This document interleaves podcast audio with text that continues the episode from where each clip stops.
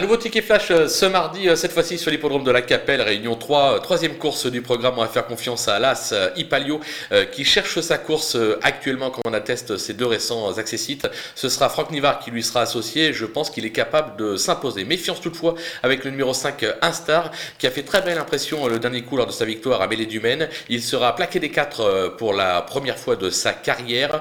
ce sera le fils du Val d'Estaing qui lui sera associé. Je pense que le couplet gagnant placé des deux est jouable.